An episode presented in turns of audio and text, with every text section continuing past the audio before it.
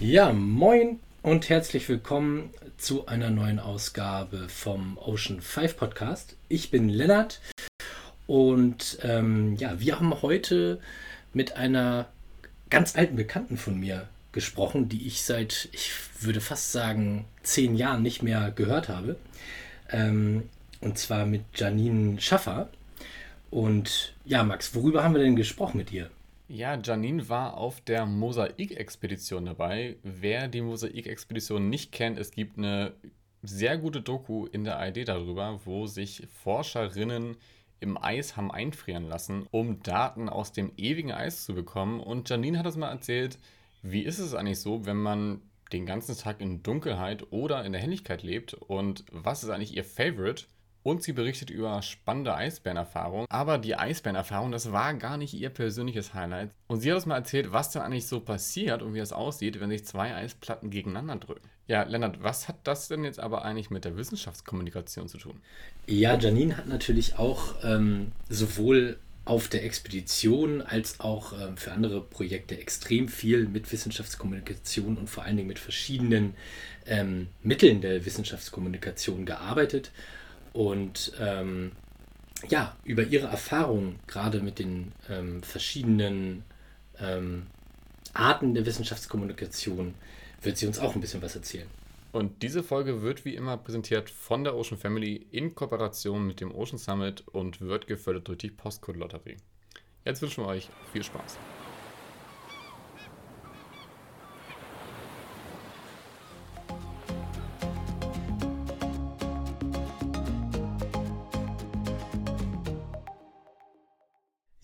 Moin Janine.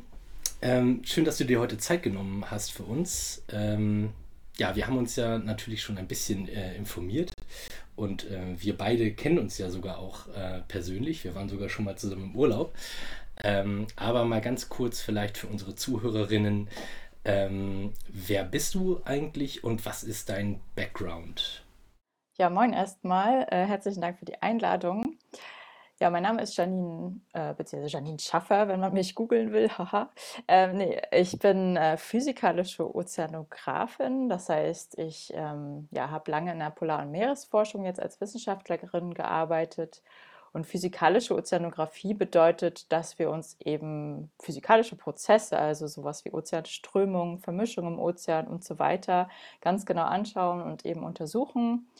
Und ja, da gibt es eben verschiedene Methoden. Also es geht über Beobachtung, aber auch Modelle, die wir da anwenden. Und dieses, diesen Fokus habe ich quasi im Studium gewählt und danach auch relativ lange verfolgt. Und ja, das ist so vielleicht kurz zum Background zu mir ähm, zu sagen. Ja. Ja, super spannend. Ähm, da kommen wir auch, auch auf jeden Fall nochmal drauf zurück.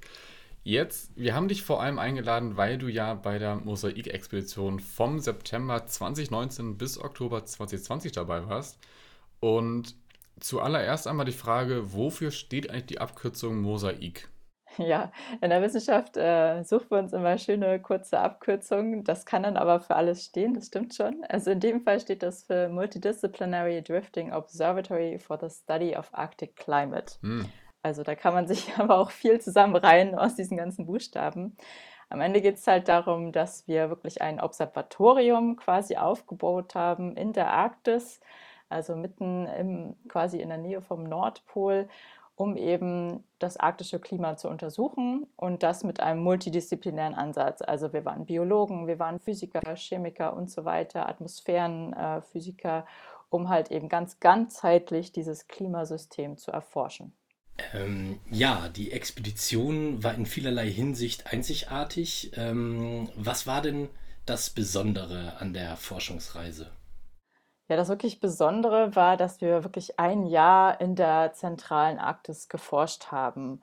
Und ja, also vielleicht nochmal für die Leute, die jetzt sich nicht so mit der Arktis auskennen. Also es geht ja wirklich um die Region im, ganz im Norden der Erde.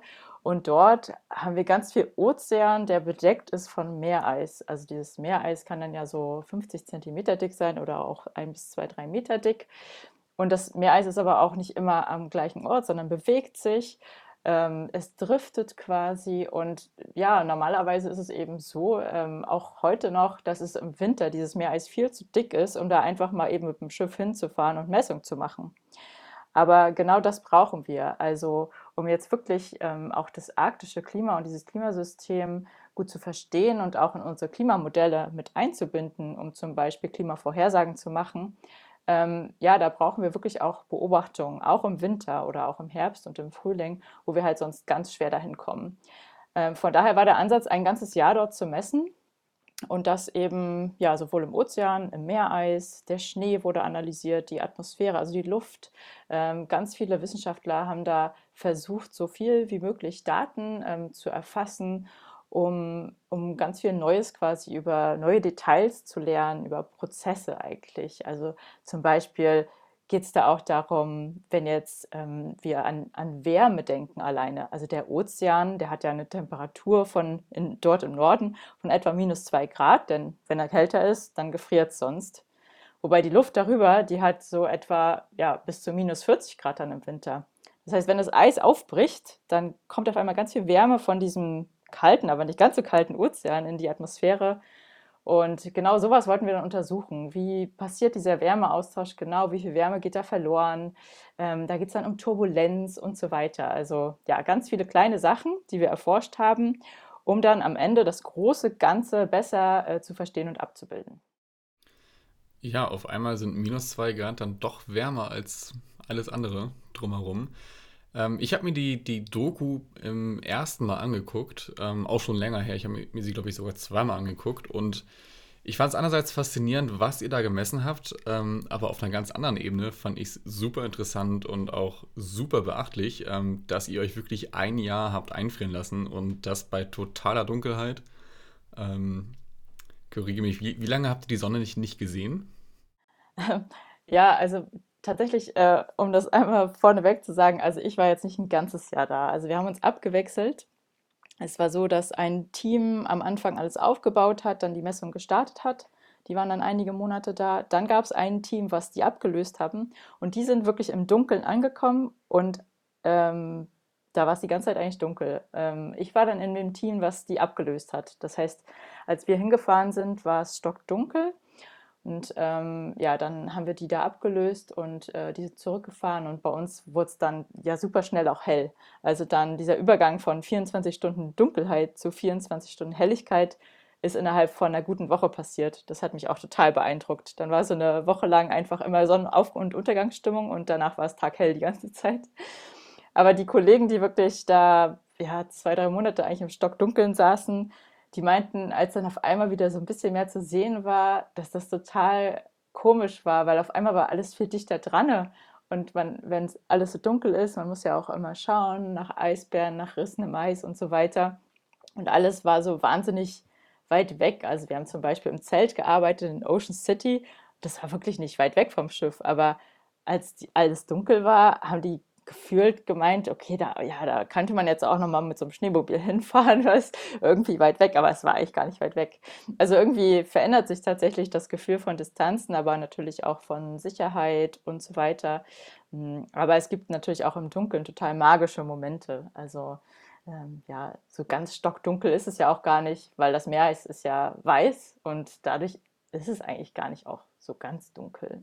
Und vor allen Dingen nicht, wenn der Mond scheint. Und hast du da einen persönlichen Favorit? Also eher komplett dunkel und 24-7 Nacht oder eher äh, hell und 24-7 Tag? Ähm, hm, also 24-7 Tag ist irgendwie auch schon ein bisschen langweilig, muss ich gestehen. Andererseits ähm, ist auch schön, wenn man sieht, was um einen rum passiert. und ähm, ja, wir hatten ja vorwiegend dann eben die Helligkeit und da war es schon auch so viele tolle Momente, die man erlebt hat im Eis, ähm, die man sonst halt nicht gesehen hätte. Und ähm, im Dunkeln, naja, also ich meine, wenn man jetzt noch weiter südlich ist, als wir tatsächlich hingefahren sind, wir sind mit dem russischen Eisbrecher ja erstmal hingefahren zu Polarstern, weil wir ja, wie gesagt, das vorige Team abgelöst haben, die da schon eingefroren waren. Und da haben wir auch ähm, viel Polarlichter gesehen. Das ist natürlich auch äh, ein Vorteil der Dunkelheit, dass man so magische Momente mit Polarlichtern sieht. Aber ja, am Ende strukturiert man seinen Tag, also sowohl 24 Stunden Helligkeit als auch 24 Stunden Dunkelheit können halt irgendwie anstrengend werden, weil man ja so ein bisschen den Tagesrhythmus verliert. Aber der ist auf dem Schiff immer ganz klar definiert durch Essenszeiten, also Frühstück, Mittag, Abendessen und dann, dann hat man seinen Tag. ja, immerhin eine Konstante dann im Leben, im ewigen Eis. Ähm, was war denn jetzt eigentlich genau deine Aufgabe bei der Expedition? Ja, meine Aufgabe war ähm, in, für diesen Fahrtabschnitt eben, das war der dritte von fünf, ähm, da hatte ich die Leitung des Teams Ozean. Also wir hatten verschiedene Teams, eben die Biologen, die Atmosphärenleute und den Ozean unter anderem. Und ich hatte die Teamleitung für dieses Team. Wir waren aber nur drei Leute tatsächlich, wir waren das kleinste Team mit an Bord. Und wir haben ähm, ja quasi die Messungen, die auch schon vorher angefangen wurden, weitergeführt. Das heißt, ähm, es gab zum Beispiel Messungen eben in diesem Zelt, Ocean City. Ähm, da war ich eigentlich fast jeden Tag. Da haben wir quasi ein großes Loch gehabt, das war so 1,5 Meter im Durchmesser. Und da haben wir dann immer unsere Instrumente in den Ozean heruntergelassen. Und da haben wir dann zum Beispiel Temperaturen und Salzgehalte gemessen und halt nicht nur die oberen 10 Meter, sondern wirklich bis in die Tiefe von bis zu 1000 Metern und mehr. Also der Ozean, da wo wir waren, war bis zu 4000 Meter tief und tiefer. Und wir haben eben nicht nur so eine Art Thermometer da gehabt äh, und, und andere Messinstrumente, sondern wir hatten sogar so Flaschen mit, ähm, die wir auch in die Ozeantiefe gelassen haben. Die sind dann offen, wenn man sie runterlässt und dann können wir die ähm, schließen in der Tiefe.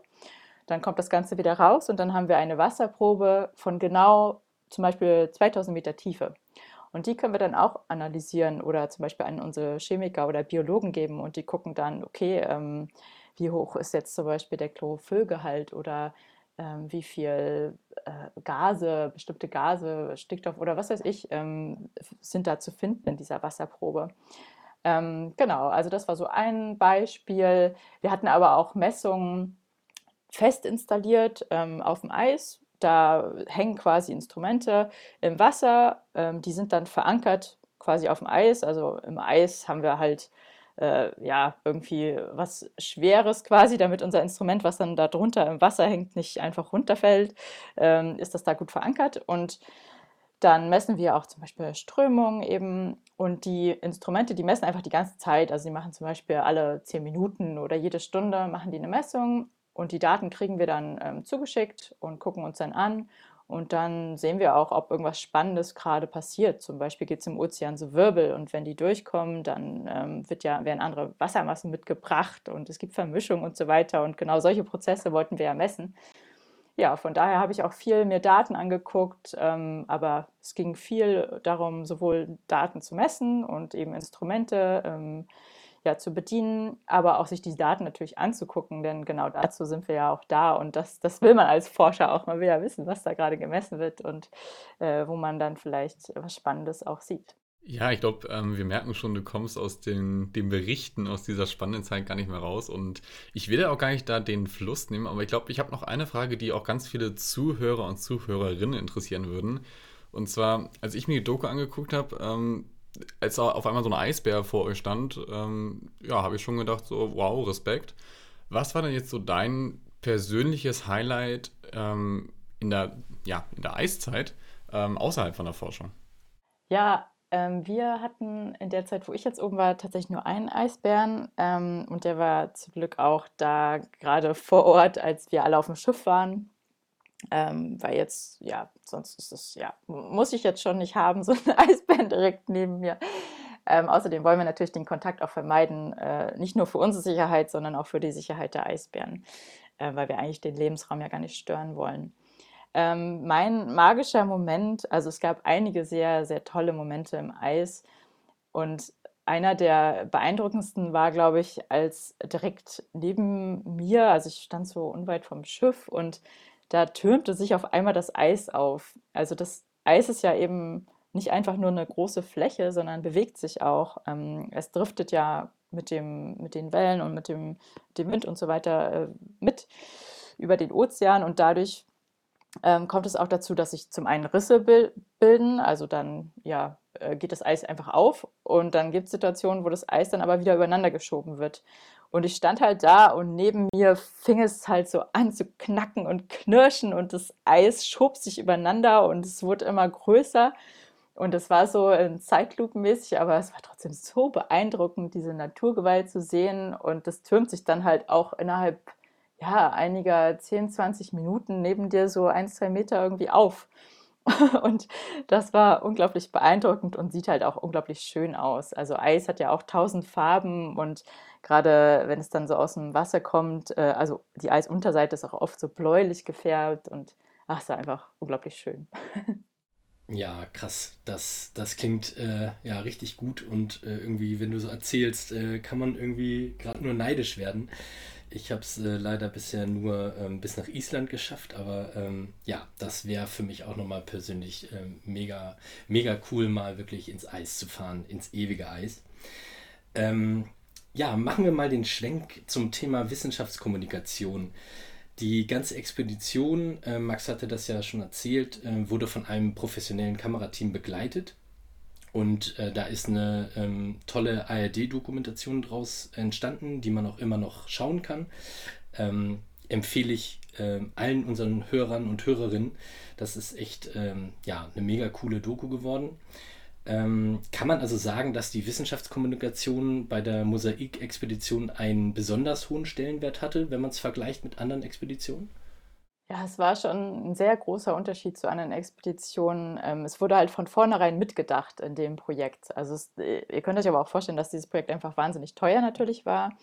Und ähm, naja, das sind ja auch viele Steuergelder und dann ist vielleicht auch der Druck nochmal umso größer, auch die Kommunikation dann, also um was zurückzugeben in die Gesellschaft quasi und die Leute daran teilhaben zu lassen, was wir da forschen. Ähm, und der große Unterschied war tatsächlich wirklich, dass wir ja eben immer einen Kameramann und einen Tonmann dabei hatten ähm, das äh, war total genial. Äh, daraus ist nicht nur die ARD-Doku entstanden, sondern auch äh, regionale Sender haben das äh, Filmmaterial benutzt. Also es gibt auch, äh, es gab auch eine Doku im NDR und im RBB zum Beispiel und auch international ähm, äh, wurde das Filmmaterial für Dokus genutzt. Also und das wird sicherlich auch immer wieder genutzt werden. Und das sind natürlich unglaubliche Aufnahmen, ähm, die da entstanden sind und es ist total toll zu sehen, äh, ja, was daraus auch gemacht wurde. Und es ist aber eben nicht nur, dass wir diese Dokus haben, sondern es wurde ja auch viel ähm, eigentlich die ganze Zeit begleitet. Also man konnte jeden Tag zum Beispiel so einen Blog-Eintrag lesen und genau verfolgen, wo ist das Schiff genau gerade, wie kalt ist es bei uns. Und dann gab es halt jeden Tag so einen kleinen Beitrag äh, oder auch in der App konnte man das äh, lesen und verfolgen, äh, wo dann ja teilweise ich auch Artikel geschrieben habe, zu was wir gerade messen oder ich habe ein Instrument vorgestellt oder wir haben uns vorgestellt oder der Koch wurde vorgestellt oder der Arzt und so weiter. Und das hat halt, glaube ich, ähm, ja, sehr viel positive Resonanz gegeben, weil man eigentlich wirklich daran teilhaben konnte, was wir da machen äh, im hohen Norden. Genau, also ihr habt ja, da seid ja irgendwann zurückgekommen, ähm, habt euch alle jetzt endlich auch wieder auf eure Länder verteilt.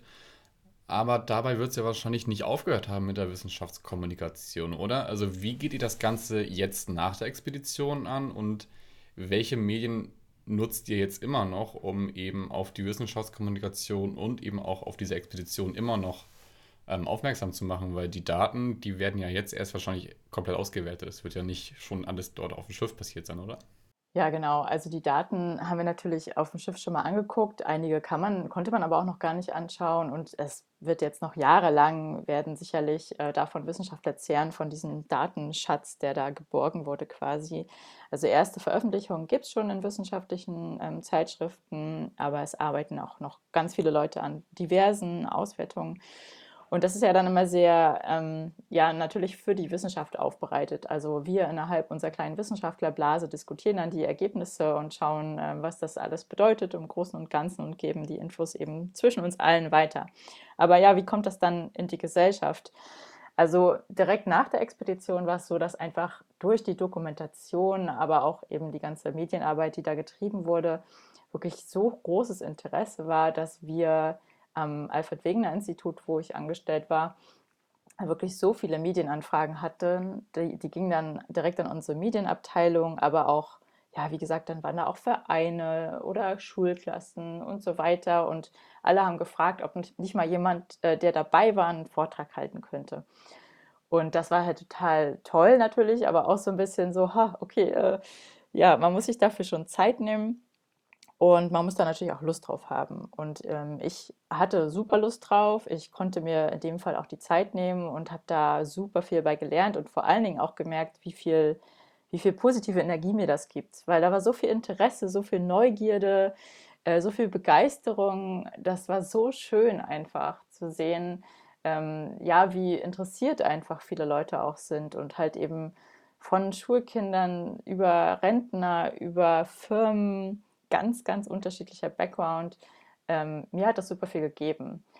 Und wie ich das jetzt aktiv weiterverfolge, ähm, ja, das ist dann irgendwann schwierig. Ne? Irgendwann, also jetzt ist es ja auch schon eine gute Zeit nach der Expedition. Ähm, dann, wenn man selber aktiv ist, sag ich mal, kann man natürlich auch über Instagram, Twitter und so weiter Wissenschaftskommunikation betreiben und auch wenn man sich an irgendeine Schule wendet oder irgendeinen Verein und fragt, hey, habt ihr nicht Lust auf einen Vortrag über Polarforschung? Da wird niemand Nein sagen. Und das Tolle ist ja, dass du eben über die Polarforschung halt ja den Zugang zu den Leuten relativ einfach kriegst und dann aber auch ähm, wissenschaftliche Themen natürlich trotzdem äh, gut verpackt äh, wirklich vermitteln kannst. Ja, das war jetzt irgendwie viele Fragen so ein bisschen beantwortet. Fragt am besten nochmal nach. Ja, ähm, tatsächlich ja, denn ähm, habt ihr noch Kontakt untereinander? Also hast du noch Kontakt zu anderen Forschenden, mit denen du da warst? Und gibt es da auch so einen, ja, vielleicht einen gemeinsamen Ansatz, um die Wissenschaft eben nach, nach außen zu tragen, aus dieser ja, Wissenschaftsbubble hinaus? Ähm, also generell, klar, ich habe noch Kontakt vor allen Dingen zu den Ozeanleuten, ähm, quasi Ozeanforschern. Äh, wir arbeiten ja auch zusammen an, an den wissenschaftlichen Publikationen, an den Auswertungen und so weiter. Ähm, an sich ist es so, wenn ich ehrlich bin, ich äh, habe halt sehr viele Expeditionen mitgemacht und man kann halt schwierig zu allen Leuten Kontakt halten, die man da so kennenlernt. Ne? Ähm, aber ähm, ja, also ich selber naja, das Problem ist ja bei uns Wissenschaftlern, dass wir meistens nur zwei, drei Jahresstellen haben. Das heißt, ich ähm, bin jetzt selber gar nicht mehr am Alfred Wegener Institut. Ich bin weitergezogen, bin an einem neuen Institut mit einem neuen Thema und dann wird es halt immer schwieriger, da auch bei dem vorherigen Projekt quasi noch Wissenschaftskommunikation zu betreiben, weil dafür werde ich, also ja, sich dafür die Zeit zu nehmen, ähm, ist das jetzt auch Job oder ist das jetzt Freizeit? Das ist echt immer kritisch so. Ich fände es halt voll schön, wenn das einfach noch viel höheren Stellenwert hätte in der Wissenschaft selber, dass es viel mehr Anerkennung bekommt, ähm, damit man eben, ja, äh, das wirklich auch guten Gewissens immer wieder einbinden kann in den Job. Ja, das kann ich mir gut vorstellen. Ähm und äh, sehe, das, sehe das genauso. Also ähm, das ist ja nicht eine Freizeitbeschäftigung, sage ich mal. Klar, es, es macht, es macht äh, ja total Spaß, wie du auch sagst, das zu tun. Aber ähm, letztendlich äh, ja, muss dafür auch irgendwie Zeit bereitgestellt wird, bezahlte Zeit, weil das halt einfach ein ähm, ja, mega wichtiger Part ist, äh, gerade auch ähm, ja, Menschen da mitzunehmen, die ähm, ja, nicht die Möglichkeit haben, in dieser Forschung drin zu sein. Natürlich nicht, das kann ja nicht jeder, äh, kann ja Forscher oder Forscherin werden.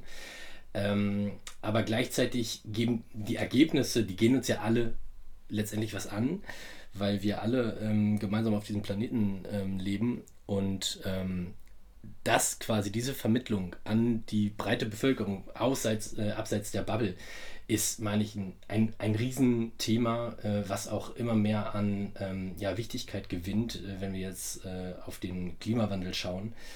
Ähm, ja, von daher äh, stimme ich da voll überein, dass, ähm, dass das einen, noch einen wesentlich höheren Stellenwert haben sollte. Vielleicht magst du noch mal erzählen, du hattest gerade schon äh, gesagt, dass es natürlich ein krasser Unterschied ist, ähm, in, auf welche Zielgruppe man da vor sich hat. Ne? Ob man jetzt ähm, ein Fachpublikum vor sich hat, ob man jetzt eine erste Klasse vor sich hat, ob man ältere Menschen vielleicht vor sich hat. Wie gehst du das an, wenn du jetzt eine Anfrage bekommst? Hast du da ähm, so deine, ähm, sag ich mal, deine ähm, Templates oder ähm, ja, wie, wie, wie machst du das? Hast du da so Vorlagen oder ähm, wie gehst du daran? Ja, es hat sich natürlich so über die Zeit entwickelt, ne? Also, es ist natürlich ähm, also, weil ich wirklich sehr viele verschiedene Projekte gemacht habe, da baut man dann so einen Foliensatz auf und ganz viel geht ja über Fotos, über teilweise auch Timelapse-Videos hatte ich mit drinne, ähm, dann natürlich ein paar Grafiken. Ähm, genau, und dann hat man irgendwann so einen so 'n Satz an Dingen, die man dann eben, ja, anpasst an das Publikum, aber vielleicht auch an aktuelle politische Situationen. Ähm, also, ich baue auch immer gerne noch mal ein, wenn zum Beispiel wie gestern gerade der IPCC, ähm, Working Group 3 Report rausgekommen ist, ähm, dass man darauf eingeht, äh, und dann ja auch sieht irgendwie, okay, ist den Leuten das bewusst, dass da gerade zum Beispiel auch, ähm, wissenschaftlich gerade wieder ähm, was Neues ähm, rausgekommen ist und in den Medien war. Aber jetzt im Speziellen, ähm, ähm, ja, ist es manchmal auch gut, sich dann vorneweg zu überlegen, also allein schon, wie die Veranstaltung angekündigt wird. Also bei, bei einer Grundschule, wo ich war, habe ich dann den, die Lehrer auch gebeten, okay, vielleicht könnt ihr irgendwie entweder im Kunstunterricht oder in einem anderen oder im Matheunterricht irgendwie euch eine kleine Aufgabe überlegen, wo die Schüler schon mal anfangen, darüber nachzudenken. Ähm, also zum Beispiel im Kunstunterricht, gut, das war jetzt auch wirklich eine kleine Klasse, hatten die dann halt ähm, äh, ein Bild malen sollen zum Nordpol. Also das haben die dann quasi zu Hause, glaube ich, als Hausaufgabe gekriegt. Und da war das ja auch total süß zu schauen, okay, was malen die da? Ähm, was davon ist denn jetzt eigentlich so ein bisschen falsch zugeordnet? Was verbinden die eigentlich mit Nordpol? Das ist zum Beispiel ganz viel Igloos, das ist ganz lustig. Ähm, und dann kann man ja daraus auch Geschichten stricken. Ne? Und gerade diese Geschichten hm, bezogen auf natürlich was, was jetzt zum Beispiel so ein Kind gemalt hat, das ist ja für die dann auch voll die Ehre, wenn man das dann da äh, irgendwie sie darauf anspricht und so. Das ist halt total toll, dann kriegst du die halt direkt. Aber auch ähm, ich selber erzähle halt dann irgendwie gerne eben Geschichte und Erlebnisse. Danach wird man ja auch gefragt, also gerade auf so eine, sich da auch persönlich ein bisschen zu öffnen, aber auch natürlich versuchen, die Sprache zu sprechen ähm, des Gegenüber. Äh, ich glaube, das ist super wichtig und ähm, das habe ich, glaube ich, sehr gut hingekriegt. Zumindest habe ich das oft als Feedback bekommen, dass es so schön war, dass, dass man quasi auf einer Ebene war. So. Und ähm, das ist auch irgendwie was, was ich gerne immer vermitteln möchte bei Wissenschaftskommunikation, dass, dass wir halt, wer wir eigentlich sind, wer sind die Klimaforscher?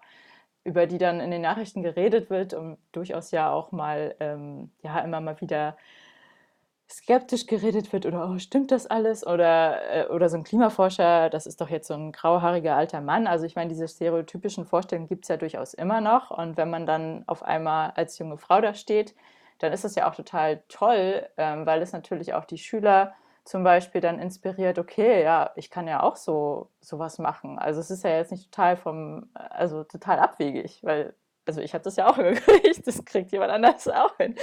So, und ich glaube, das ist halt total schön, irgendwie da auch zu zeigen, okay, äh, wir sind auch nur Menschen und wir machen diese Forschung und diesen Job, weil wir ihn lieben und wir machen auch Überstunden und auch diese Expeditionen. Das ist ja eine ganz lange Zeit von zu Hause weg.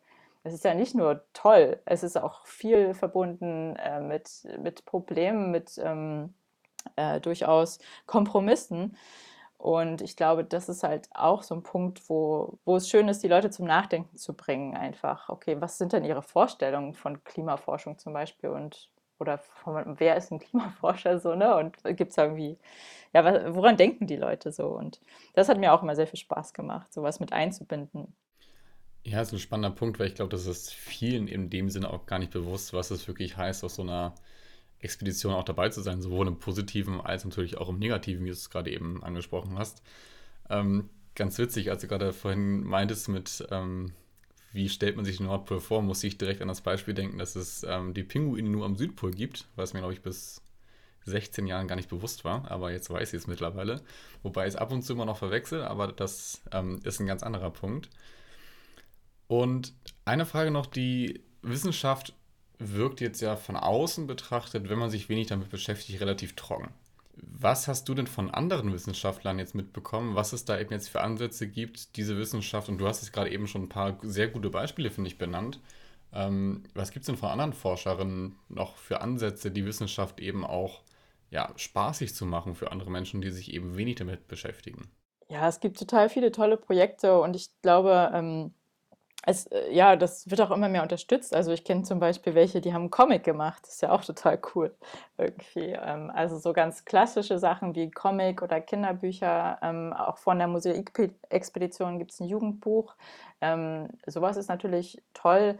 Aber mittlerweile gibt es natürlich auch Wissenschaftler, die äh, Instagram und TikTok benutzen und oder eben Wissenschaftskommunikationskanäle direkt. Also es gibt zum Beispiel auch äh, wissenschaftskommunikation.de eine Homepage, ähm, wo man echt auch tolle andere Beispiele finden kann, wie man selber als Wissenschaftler Kommunikation betreiben kann. Aber ich glaube, da sind auch Workshop-Angebote ähm, und man sieht halt ja andere Beispiele oder man kann auch sowas machen wie ja, dass man anbietet, ähm, mit jemandem Kaffee zu trinken oder ich weiß nicht was. Dann gibt es natürlich Science Slams, ähm, also auch Science Slams, also so wie ähm, äh, Poetry Slams.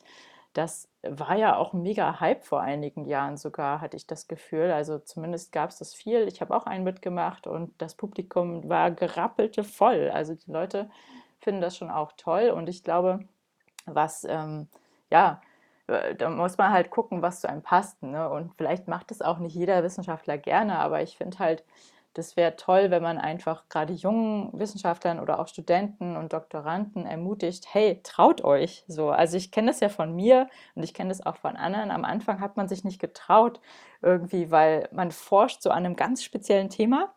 Das ist so kompliziert, dass man das schon ja kaum seinen Eltern irgendwie erklären kann, wenn man es zehnmal probiert hat.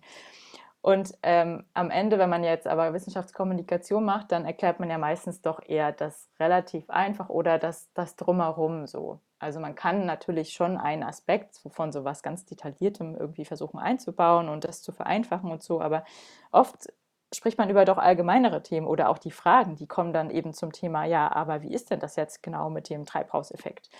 Und ähm, genau, da, da, da trauen sich viele am Anfang das nicht zu irgendwie, dass sie da gute Antworten vielleicht finden oder ja, aber man muss dann einfach irgendwann sagen, nee, ich bin jetzt Experte, ich muss jetzt trotzdem nicht jede Antwort können und die Leute, die schätzen das, dass ich mit ihnen kommuniziere und ich glaube, das ist halt ganz wichtig, irgendwie ähm, ja, weiterzugeben auch. Und ich versuche das immer zu ermutigen, die Studenten und die Doktoranden eben auch Kommunikation zu betreiben, weil es, ich halt selber an mir gemerkt habe, dass es mir auch so viel gegeben hat. Also weil ich das so toll fand. Man macht die ganze Zeit Klimaforschung und denkt so, Gott, was tun wir da mit der Erde? Und ähm, ja, dann tut es auch gut, so begeisterte Menschen zu haben im Publikum, mit denen man dann reden kann darüber, was, äh, was sich vielleicht auch verändern muss und, und zu sehen, dass die Leute irgendwie auch wissen, dass, dass, da, ja, dass da was zu tun ist. Ja, cool. Also deine Begeisterung für das Thema kann man auf jeden Fall ähm, ja, hören. Und ähm, ich denke auch, dass du das ähm, ja mega gut ähm, einfach umsetzen kannst. Und ähm, ja, vielleicht auch ein Aufruf oder dein Aufruf ist auf jeden Fall äh, sinnig, dass das mehr ähm, ja, mehr in der, in der Wissenschaft äh, vorangetrieben wird und dass äh, ja gerade junge Wissenschaftler und Wissenschaftlerinnen dazu ermutigt werden, das einfach mal zu machen. Ähm, mal so ein bisschen in die Zukunft geschaut. Ähm, wie stellst du dir da die Wissenschaftskommunikation vor? Gibt es da vielleicht irgendwelche ja, digitalen Ansätze? Ähm, ich meine, es gibt ja auch äh, 3D-Kinos und äh, wir haben auch äh, teilweise schon so Meeres, ähm, ja, in, ähm, in diesen 3D-Kinos gesehen. Äh, was, gibt es, was gibt es da noch so in der Zukunft oder was erwartet uns da in Zukunft vielleicht noch? Boah, ja, schwierig zu beantworten. Also ich denke, ähm, wie gesagt, diese ganz klassischen Formate, wie jetzt irgendwelche Ausstellungen auch, ähm, also ich denke jetzt eher so an Museen, die aber mittlerweile ja auch wahnsinnig interaktiv und toll sind. Ähm, ich glaube, die sind auch immer noch sehr wichtig. Aber ich denke, man muss dann natürlich auch mit den Zahlen der Zeit gehen und dann eben sowas wie äh, ja, also zumindest wenn es einem Spaß macht, auch irgendwelche verrückten TikTok-Sachen machen. Also es machen auch schon zum Beispiel Modellierer und die haben natürlich richtig coole Animationen auch. Also von zum Beispiel eben, wie sich das Meereis in der Arktis geändert hat. Eben, äh, da kann man auch einen coolen Soundtrack hinterpacken und ähm, dann halt ähm, Timelapse da irgendwas schnell abspielen und dann ist es auch mega beeindruckend, wenn man die richtigen, richtigen Bilder benutzt. Ne? Und ich glaube, da halt einfach mehr Kreativität zuzulassen, ohne dass man immer Angst hat, okay, aber ist das jetzt hundertprozentig korrekt? Äh, Mache ich jetzt mich irgendwie angreifbar? Das ist halt oft das Problem als Wissenschaftler. Aber wenn wir jetzt zum Beispiel eben bei Twitter oder Instagram oder sonst wo sind, dann sind wir da ja auch als Privatleute. Also das ist so, es ist wieder so ein bisschen die Krux. Ich glaube, das wäre schöner, das ein bisschen klarer zu definieren.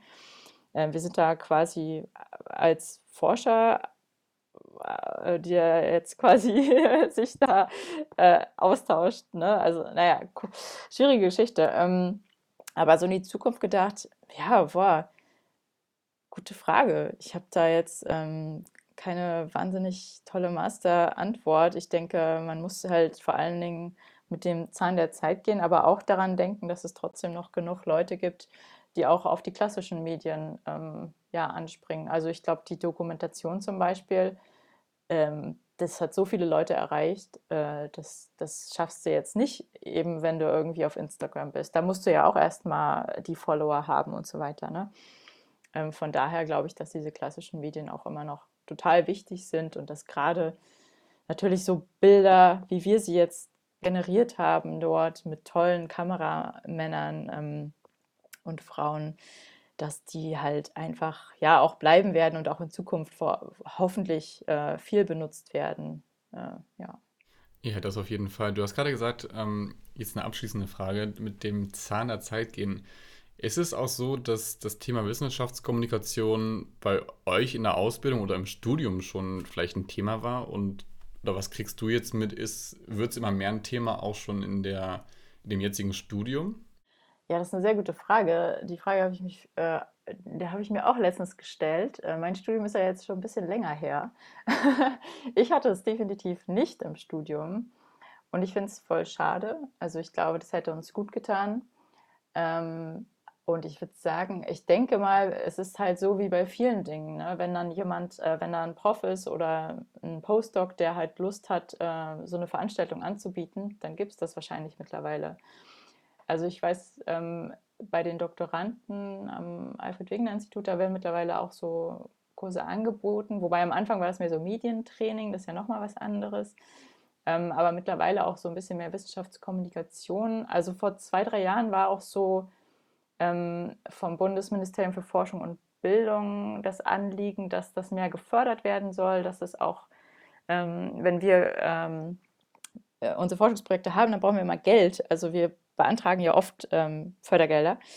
Und äh, dass in solchen Anträgen mittlerweile auch Wissenschaftskommunikation drinstehen muss und auch man nachweisen muss, dass man da das getan hat und auch ähm, irgendwie kreativ damit sein muss, das ist halt auch total wichtig. Ne? Und dann kannst du eben auch rechtfertigen, dass du das innerhalb deines Jobs machst, dass du dir die Zeit dafür nimmst. Ähm, genau, also da, auch da kann man eben steuern von der Seite oder sollte man steuern. Aber gerade diese Kurse bei Studenten, also ich würde hoffen, dass es das mittlerweile gibt. Ich kann es jetzt ehrlich gesagt nicht sagen, weil ich ähm, gerade zuletzt jetzt nicht mehr an der Uni war. da, wo ich, ähm, ja. Also bei mir gibt es noch nichts. Okay, zumindest. Dann ist da wohl was zu tun. Eine Marktlücke. Ja. Ja, also es gibt äh, auf jeden Fall ähm, Wissenschaftskommunikation auch, also NAVIC heißen die, glaube ich, das ist ein naturwissenschaftlicher Bereich, Wissenschaftskommunikation, wo man eben Kurse an Kursen teilnehmen kann. Da muss man aber, glaube ich, äh, für bezahlen. Da sind dann auch so tolle Leute wie ähm, Mai von MyLab, äh, wenn man ganz doll Glück hat. Ich weiß nicht, ob das sie, sie das noch macht, aber das ist dann natürlich schon mega High Level. mit so Leuten zu arbeiten. Ja, aber ja, es muss sich wohl noch mehr etablieren.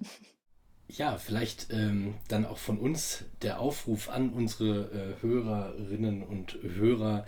Ähm, ja, wenn ihr, wenn ihr studiert, äh, könnt ihr ja einfach mal vielleicht auch uns äh, über Instagram oder äh, uns eine Mail schreiben, ob es bei euch im Studium ähm, wenn ihr sowas in der Art studiert, ähm, wie Meeresbiologie, Biologie, ähm, alles was mit Forschung zu tun hat, ob es da, ähm, ob Wissenschaftskommunikation bei euch ein Thema ist oder nicht, äh, würde uns auf jeden Fall total interessieren.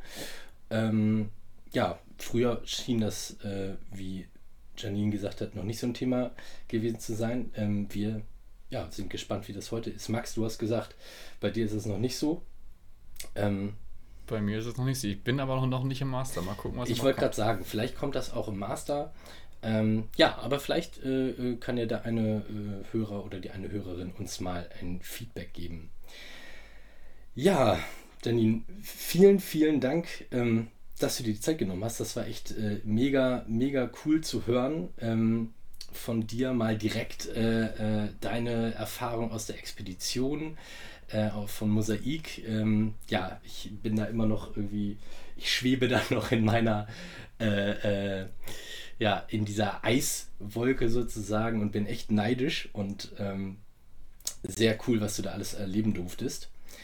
Ähm, und auch, was du über die Wissenschaftskommunikation erzählt hast. Ähm, ja, haben wir auf jeden Fall, ich habe auf jeden Fall eine Menge gelernt. Ähm, und ja, vielen, vielen Dank, dass du dir die Zeit genommen hast und dass du dabei oder dabei uns dabei warst. Ja, vielen Dank auch von meiner Seite. Es war schön, mit euch zu plaudern und äh, ja, ich freue mich ja auch immer wieder an die Zeit zurückzudenken. Von daher habt ihr mich da jetzt auch nochmal an so eine schöne Eiswolke gehoben und ich werde heute Nacht bestimmt davon träumen, wieder im Eis zu sein. Ja, hoffentlich spürst du die Kälte nicht wieder. Ja, auf jeden Fall haben wir jetzt ja auch Wissenschaftskommunikation betrieben, oder nicht? Ich würde sagen, auf jeden Fall.